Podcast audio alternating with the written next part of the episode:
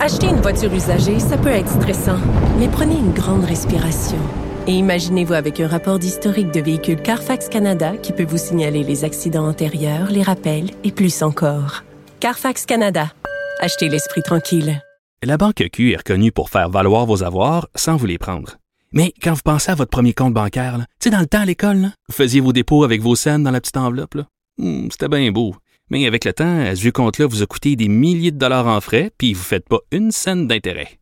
Avec la banque Q, vous obtenez des intérêts élevés et aucun frais sur vos services bancaires courants. Autrement dit, ça fait pas mal plus de scènes dans votre enveloppe, ça. Banque Q, faites valoir vos avoirs. Visitez banqueq.ca pour en savoir plus. Les rencontres de l'art. Lieu de rencontre où les idées se bousculent. Où la libre expression et la confrontation d'opinions secouent les conventions. Des rencontres où la discussion procure des solutions. Des rencontres où la diversité de positions enrichit la compréhension. Les rencontres de l'art. On parle politique avec Marie Monpetit. Salut Marie. Salut Mario. Ça brasse à la Fédération autonome de l'enseignement euh, ce matin, milieu d'avant-midi, un troisième syndicat, euh, celui de Laval, quand même un gros en plus, en termes de nombre d'enseignants, un gros, celui de Laval, qui est venu ajouter sa voix donc à, à l'idée qu'il faudrait rejeter l'entente qui a été négociée par les négociateurs de la FAE. Euh, clairement, ça brasse à l'intérieur du syndicat. Là. Ouais, ça brasse à l'intérieur euh, et là les votes, euh, les votes commencent. Hein, ça ce soir, commence hein? euh, ce soir avec le syndicat de la Pointe de l'île. Donc on va commencer à être fixé parce que, tu sais, juste pour qu'on se remette dans le contexte, ce qui est important de, de, de remettre en perspective, c'est que pour que la, la donc pour que l'entente soit entérinée, donc accepté, il y a une double majorité pour la FAE. Donc, faut non seulement que la majorité des 65 quelques mille enseignants euh, entérine, vote pour, mais il faut aussi que la majorité des neuf syndicats qui composent la FAE votent pour. Donc, tu sais, ça vient ajouter un Ouais. élément supplémentaire. Puis là, on est, à trois, on est à trois qui sont contre, là. Fait que ça en prendrait juste deux autres, Ben- puis euh, c'est, c'est capote, là.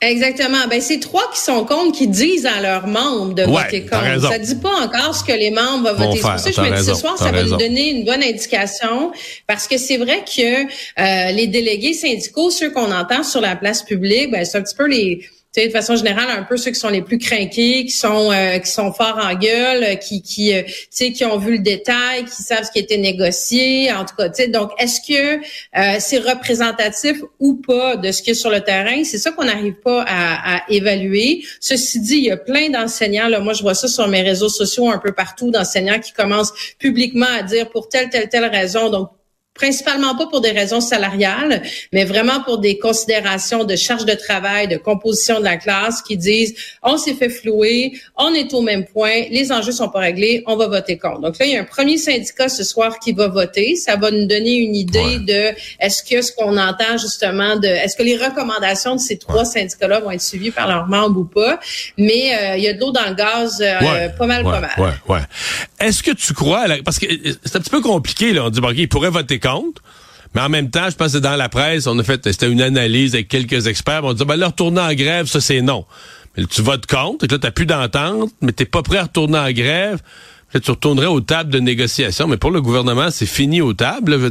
euh, tu mettrais plus de moyens de pression, puis t'espérerais que le gouvernement te donne plus aux tables que pendant que tu en grève générale illimitée. Je dois avouer que j'en perds le fil. Toi, est-ce que tu crois à leur capacité d'aller chercher des gains supplémentaires advenant un refus de l'entente qui est sur la table?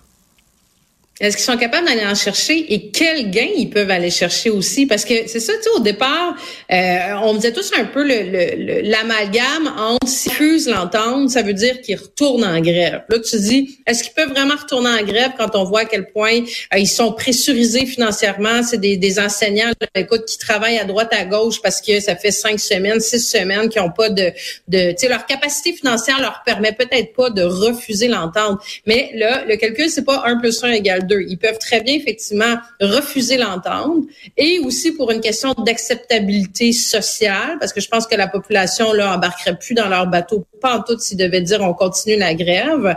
Euh, ils pourraient très bien dire on refuse l'entente, on essaie de mettre une un message au gouvernement, mais on continue pas la grève. Mais si tu continues pas la grève, comme tu dis, un, c'est quoi les moyens de pression que tu as? Tu regarde la SQ qui ont refusé l'entente, on n'a comme plus jamais Ça négocie plus, là, depuis le mois, depuis le mois d'août. Non, mais t'as tellement raison. Ils ont, ils ont refusé l'entente quelque part au mois d'août. Puis on n'en parle plus pantoute, avec là, la pression. Grosse nouvelle, un vendredi après-midi, c'était partout, partout, partout à la fin du mois d'août. On n'a plus jamais entendu parler. Donc, c'est, ça a dû retourner dans, dans le fond de la pile puis, sur le Puis entre toi et moi, même s'ils remettaient leur pantalon de clown, là, je veux dire, euh, je pense pas que le gouvernement... C'est pour ça, est-ce que, quelle pression ils remettraient sur le gouvernement? Euh, puis, je veux dire, à la limite, l'entente qui est sur la table présentement avec les augmentations salariales, là, si moi je suis le gouvernement, je la retire. Je dis, ben là, euh, la proposition, vous l'avez rejetée, et puis ça à table, c'est fini. On repart, on négocie, on repart de zéro. Les augmentations salariales prévues, tout ça, plus rien de ça qui existe. Là, on, repart, on négocie, on repart, on fait table rase, puis on recommence la discussion. Ben, c'est tout ça qu'ils doivent me mesurer parce que, tu sais, est-ce que le Front commun, est-ce que l'autre syndicat, lui, va aller, va, va entériner l'entente? Mais tu as tout à fait raison que quand tu refuses une entente, tu prends aussi le risque qu'elle se représente jamais.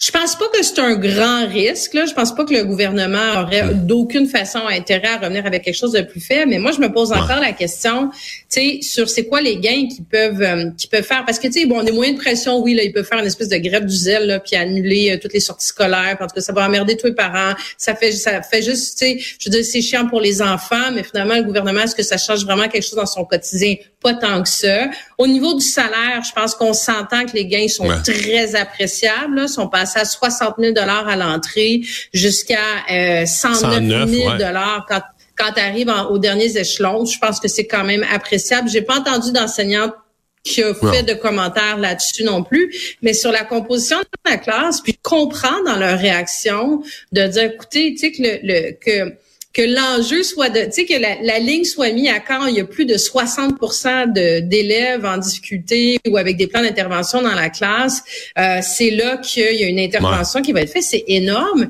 mais c'est quoi les solutions possibles? Euh, il n'y a pas de locaux disponibles. On est en pénurie de main-d'œuvre. Donc, qu'est-ce que le gouvernement, c'est quoi les gains qui peuvent être faits si les ressources humaines sont pas là? Est-ce que le gouvernement pourrait dire, ben écoutez, à terme, euh, l'année prochaine, on pourrait baisser ça à 50% l'année d'après à 40% puis ultimement, dans cinq ans, on vise 20% de la composition. Est-ce qu'il pourrait amener quelque chose avec une perspective, un peu comme ils l'ont fait sur la question de l'inflation, au niveau du salaire, de dire si jamais l'inflation était surévaluée, sous on l'avait sous-évalué, on réajustera, mais avec avec le contexte actuel, je vois mal qu'est-ce qu'ils peuvent, tu sais, je pense pas qu'ils se sont gardés de B dans leur sac pour faire des supplémentaires.